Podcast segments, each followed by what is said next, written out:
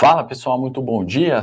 Começando mais um Morning Call da Levante, sou Henrique Cosolino, sócio analista, e hoje, né, no nosso primeiro pregão oficial inteiro do ano, podemos dizer assim, né, começando o ano de 22 aqui no Brasil, na verdade, né? Dizem que o ano começa só após o carnaval, então agora não tem mais desculpa. Hoje no Morning a gente vai falar, obviamente, de guerra, não tem como fugir, né? O reflexo disso para o nosso Ibovespa, as bolsas mundiais também. Vamos falar alguns destaques aí corporativos importantes, né, Embraer, BR Malls, entre outros, e também falar de agenda importante para hoje, né? Agenda da semana bastante importante, inclusive comentar alguns destaques aí que aconteceram e também uh, vamos falar de algumas perspectivas de Brasil. Então fica aí com a gente, vamos comentar o que que vem né, de continuidade de guerra para os nossos investimentos, para a B3, entre outros fatores. Bom dia, Milton, like dado, obrigado. Dedo no like aí, pessoal, se você gosta desse conteúdo para a gente continuar sempre pelas manhãs aqui com uma informação relevante aí que afete os nossos investimentos, seja de forma positiva ou negativa, tá bom? Bom dia a todos aí que estão nos acompanhando ao vivo, bom dia para você que está vendo a gravação, também não esquece de curtir e compartilhar esse vídeo. Vão passar, como sempre, pelos mercados, né? Índice Xangai fechou em leve queda de 0,09, índice Nikkei do Japão em alta de 0,70, Eurostox no momento caindo, né, de forma significativa, 0,85, né, um movimento obviamente de cautela com as questões ainda é, da guerra, avanço, né, e discussões que estão aí na agenda para acontecerem hoje. S&P futuro também caindo 0,31, reflexo, obviamente, dessa cautela. Petróleo, WTI, o Brent, né, da forma que falamos, né, que buscava o 100 lá em janeiro, né, quando a gente começou aqui uh, o ano de 22, né, os morning calls, os primeiros ali na primeira semana, né, janeiro todo, indo para 100, a gente já ultrapassa, né, os 100 dólares, obviamente com avanço de novo, né, da, da, invasão, questão de cautela, né, o petróleo WTI subindo 2,35, o Brent subindo 2%, né, estamos em 113 dólares o barril e 115 respectivamente, né, então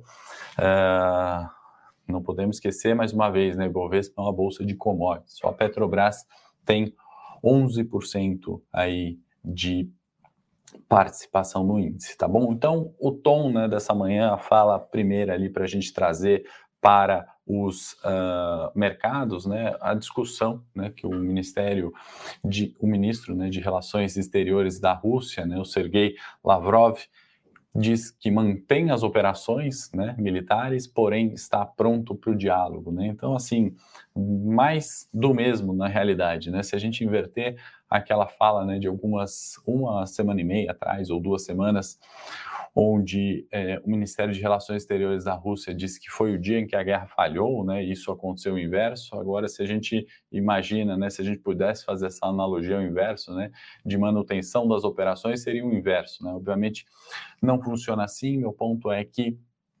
é, como a gente comentou, né, já algumas vezes aqui, esse, esse discurso, muitas vezes de falas desencontradas, né, uh, não podemos trazer né, para tomar isso como decisão de investimentos. Né? Não podemos nem sair dos investimentos renda fixa, renda variável, Bitcoin, etc., nem comprar com base nesses motivos. A gente tem que analisar os fatos e quais são os benefícios. Né? A gente viu uma bolsa brasileira indo a 115 mil pontos num dia de ajuste ontem, né? um, um meio pregão ali, volta de feriado, né? um ajuste a 115 mil pontos. Né? Então, são outros fatores aqui para a gente olhar né, e, e, e, tirar um pouco do viés de curto prazo, né, é, notícias com a, a, o escalonamento ou não das tensões, né, isso pouco reflexo tem nos nossos investimentos. Como é que a gente não é especialista é, geopolítico, historiador, é, e não é a pauta do Morning Call, né, trazer isso para os nossos investimentos de bolsa, primeiro fator que a gente já adianta, né, são uh, a alta das commodities, né, trigo subindo muito forte, né? Por exemplo, petróleo subindo muito forte. Isso é o primeiro fator que a gente tem que tirar mais do que se a guerra continua uma semana, um ano ou um mês, né? Esse é o primeiro ponto. Isso tende a continuar. Isso é fluxo, né? O outro ponto, migração de capital estrangeiro para a bolsa, vou falar dos números quando a gente chegar em Brasil, né, do saldo, isso continua, tá? Isso é o segundo ponto que a gente tem que entender, independente das falas, independente da continuidade ou não, o fluxo continua, né? O fluxo fez a gente sair dos 100 mil pontos e para 115, tá? E aí, para a gente entender, né, tentar entender e supor o que, que qual que é a relação, né, qual que é a influência disso, né, para quem também ainda não sabe o que está acontecendo com a Rússia, o que, que é a OTAN, o que, que é a Ucrânia, né, o que está acontecendo, vale lembrar que a OTAN surgiu lá em 49, 1949, né, com o intuito de conter é, o avanço da União Soviética, né, que derrotava a Alemanha nazista, né? então uh, se expandia ali, tomava uma relevância grande na Europa. Obviamente não é esse o objetivo uh, escrito da OTAN, né? Organização do Tratado do Atlântico Norte, mas a Rússia né, acaba entendendo como dessa forma. Né? Os países membros da OTAN têm uh, alguma força ali. Né? Então, naquela estratégia militar de dividir e conquistar, né, com a queda da União Soviética em 1991, uh, União das Repúblicas Socialistas Soviéticas, né, pequenos países ali, né, inclusive a Ucrânia é um deles, né, Letônia, Estônia, Lituânia ao norte ali, né, divisa com a Polônia também, né, então todos, uma série de países menores, né, que antes faziam parte da União das Repúblicas Socialistas Soviéticas, né, ficaram ali, né, com esse é, essa vontade russa né, de continuar uh, anexando os territórios, né? inclusive declarações ali do Putin, outros uh, uh, outros governantes russos também, né, essa ideia de anexar territórios e continuar forte, né? Então veio nesse sentido essa essa história é, é um pouco longa, né? Não, não cabe aqui a gente falar é, da geografia, mas em 2014, quem se lembra, a anexação da Crimeia pela Rússia, né? também ali é, uma região ao sul da Ucrânia, né, vizinha da Bulgária. Então são, são movimentos que continuam, né? Isso não, não são fatos novos, né? A gente não aborda isso aqui no Brasil com frequência, mas isso vem ao longo do tempo, né? Então meu ponto aqui é justamente é não uh, trazer isso como um fato novo, né? Agora vai ter guerra essa questão é histórica lá, né? A gente está falando de uma distância de Kiev e Moscou de 850 quilômetros, né? Assim, é, é, é, relativamente perto, né? Está tudo muito perto e essa necessidade ou essa vontade russa de anexar territórios, de conter o avanço da OTAN, né? Isso é o que desencadeia isso e não é uma novidade na realidade, né? Então a gente tem que trazer quais os reflexos disso para a bolsa, né? Essa história que não é de hoje, né? Vem de 49, ou vem de 91 ou de 2014.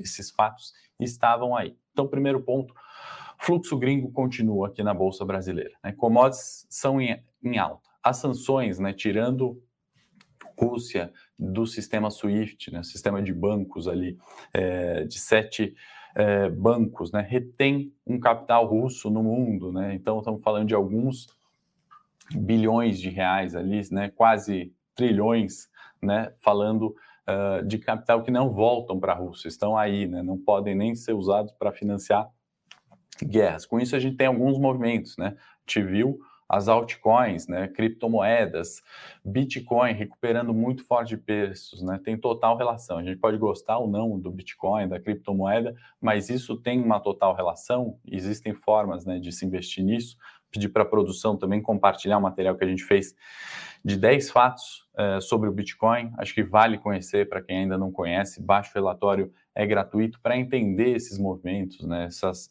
mudanças na né, exclusão de um país no sistema SWIFT, né, de bancos, a relevância que tem até nos bitcoins. Também não sou especialista, né? A gente tem a equipe aqui da Fernanda, o Pedro, entre outros, né, que prepararam esse relatório sobre 10 fatos do Bitcoin. É importante a gente conhecer para é, para os nossos investimentos, né? Claro que ninguém gosta de guerra, né? Não, não, não, não queria ter isso hoje, né? Estamos falando em 2022, a gente está mandando um míssil ainda para é, estourar prédios, né? Cenas ruins, terríveis, né? De, de, de, de ver, imagina quem está vivenciando isso. Então, Uh, para os nossos investimentos, para proteger nosso patrimônio, para pensar em longo prazo, a gente tem que falar de diversificação. Acho que o Bitcoin, nesse relatório que a gente compartilha hoje, tem total a ver tá bom? Então, são uh, os pontos importantes. Uh, fluxo de capital gringo para a Bolsa, é, criptomoedas por causa do sistema SWIFT, uh, sanções né, que vem em decorrência disso e aumento de preço de commodities. Né? São aí quatro pontos também de destaque para a gente falar. Na agenda hoje, né, tomei um tempinho para falar, acho que é importante pontuar isso, né, o que, que afeta nossos investimentos mais do que novidades sobre a guerra, não é meu foco aqui. Vamos para a agenda hoje. Né? A gente teve, é, aí eu peço perdão, até vou estender um pouquinho o tempo do Morning Call hoje, tá? É, agenda também é importante, né? Tivemos taxa é, de desemprego na zona do euro caiu para 6,8%, né? Dado positivo. Previsão era de 7%, diminuíram 214 mil é, pessoas né, de desemprego, estamos falando de um número aí de 11,2 milhões de desempregados na zona do euro, tá? Então, é, ponto positivo é, de indicador, né? Tivemos dados de emprego dos Estados Unidos também vieram bons, amanhã tem payroll indicador importante tanto para a volatilidade quanto para os nossos investimentos aqui no Ibovespa, vale ficar atento, né? E aí, em decorrência disso, tivemos algumas falas ali do Powell que vem é, num discurso falando sobre taxa de juros neutra, né, ou seja, aquela que iguala a inflação entre 2% e 2,5%, e uh, a possibilidade dos Estados Unidos ir além desses números. Né? Já estamos discutindo meio por cento, quem sabe, já em março de subida de juros nos Estados Unidos. Né? Então, isso é um ponto importante para a gente levar aí para o ano que começou agora, né? Então, uh, são novidades importantes para a gente abordar, inclusive, com mais detalhes em outros morning calls. E dados de PMI também na zona do euro vieram positivos, né? 55,5%. Né? O índice gerente de compras, o PMI é o Purchase Manager Index, ele pega uh, uma expectativa ali, né, um sentimento uh, dos gerentes de compra mesmo das, das indústrias, né, esse PMI composto, ele é tanto o industrial como o de serviços, e a gente consegue ter algum reflexo, é, ou melhor, né, uma perspectiva da atividade econômica. Então, o Banco Central usa esse indicador, né, porque a gente fala tanto de PMI, essa pesquisa mensal. O Banco Central usa, os analistas usam para projetar preço-alvo de ação, é, enfim, é, a gente tem um sentimento sobre inflação né, através dos PMIs, então são números importantes. Esse indicador varia de 0 a 100, né, em números acima de 50, como foi o que veio agora para fevereiro, 55,5, indicam crescimento tá, da, da atividade. Então é importante falar. PPI, inflação, desculpa, mas é importante, né?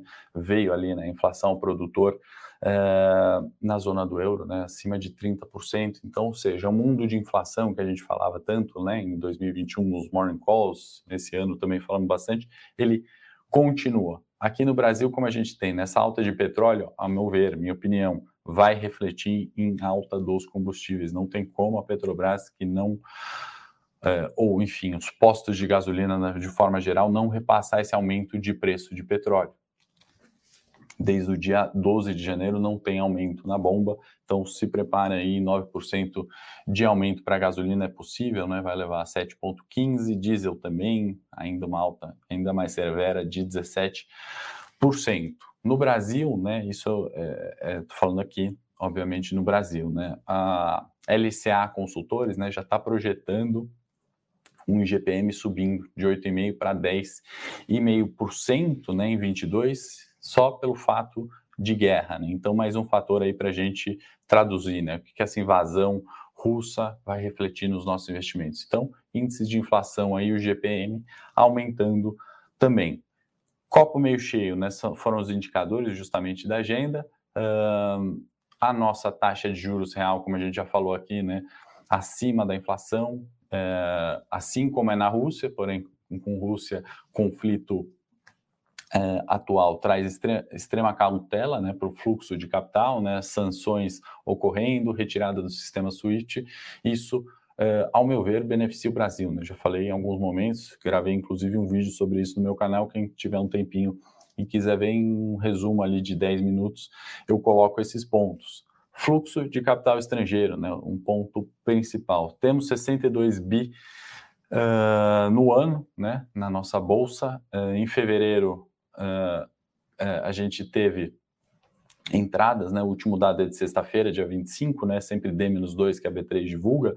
Tivemos 2,3 bilhões de entrada, né? Então, assim, a gente está falando uh, de, de, fluxo migrando para o Brasil em virtude da cautela no mundo. A gente está afastado geograficamente, a gente tem uma taxa de juros real ainda positiva, são fatores é, que contribuem. Né? Inclusive, fui criticado novamente ao vivo lá em algum programa que fizeram é, de entrevistas né, sobre a crítica, né, que não seria fluxo que está fazendo a bolsa subir. Né? Se não é fluxo, nesse curto prazo, né, é difícil falar ainda de fundamentos, apesar dos bons resultados né, de, de das empresas, né, de forma geral, falando ali de crescimento de lucro, entre outros é, fatores importantes, né, boa parte disso é fluxo, né, um, um, uma bolsa 100 mil pontos descontada, dado aquelas condições de dezembro, janeiro desse ano, e um fluxo gringo vindo, né, comprando.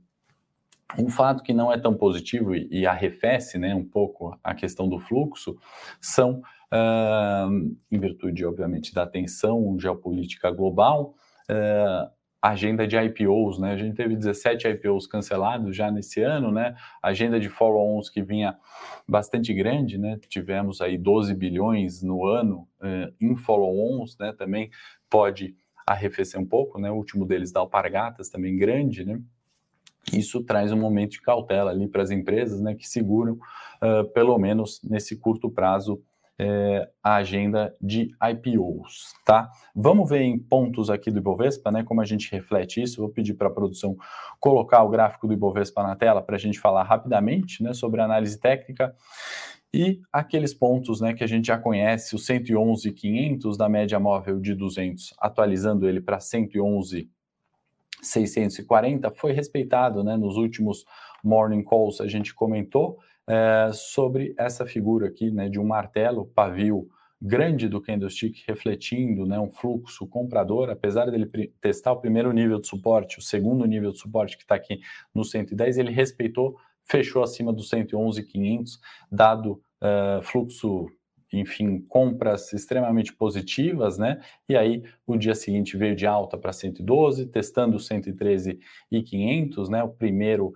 nível de suporte e a gente volta para os 115 mil pontos, né? Os 115 mil pontos, ponto é, relevante de resistência, né? Então aqui nos 115 mil pontos cabe novamente, né? Essas realizações é, é, de lucro né, no curto prazo, para quem sabe aí sim retomar essa tendência de alta que buscaria o 120 lá na frente. Né? Qualquer correção novamente a 111,500 ou 110 reforça né, esse movimento aqui de consolidação que a gente está vendo no curto prazo. Acima do 115, a busca é justamente nesse movimento dos 120 mil pontos, tá bom? Esses são os pontos técnicos. Vamos agora fechar com o setor corporativo, né? Notícias importantes. BRMOL vendeu é, 30% da sua participação é, na, uh, na, vendeu no shopping center de Uberlândia, né? 30% para os atuais sócios, continua ali com 21% de participação, valor de 307 milhões, entendo como positivo ali no curto prazo, fluxo é, para a companhia. E Embraer, né, em parceria ali com a German Airways, uma companhia aérea, né, estendeu um, contrato importante, né, o programa POOL, que é, possibilita ali manutenção, reparo de aeronaves né, da companhia aérea e um contrato que é ganha-ganha, né? Assim, a empresa aérea ela acaba reduzindo né, é, custos, diminuindo estoques ali em sua manutenção e a Embraer continua né, no, no com um contrato estendido, um contrato importante ali, né, sobre é, as aeronaves e 190, né, essa da linha comercial ali, que tem os modelos é, 175, 190, 195, é, são aí os líderes ali de vendas na Embraer, né, então assim, Embraer com esse contrato e com os dados recentes ali, né, de pedidos, né, número de pedidos recordes, entregando um guidance bom, é, a gente explica, né, parte dessa alta de essa alta dos preços, né, essa alta da ação em 2021 uh, e justifica aí uma perspectiva boa para 22. Isso era o que eu tinha para falar hoje no Morning Call, estendi um pouquinho, desculpa aí é, pelo excesso, mas pontos importantes nessa volta de carnaval para falar. Amanhã, 8h30, estarei de volta aqui. Grande abraço, bom dia a todos. Para saber mais sobre a Levante, siga o nosso perfil no Instagram, levante.investimentos. Se inscreva no nosso canal do YouTube, Levante Investimentos. E para acompanhar as notícias do dia a dia e mais sobre a Levante, acesse nosso site levante.com.br.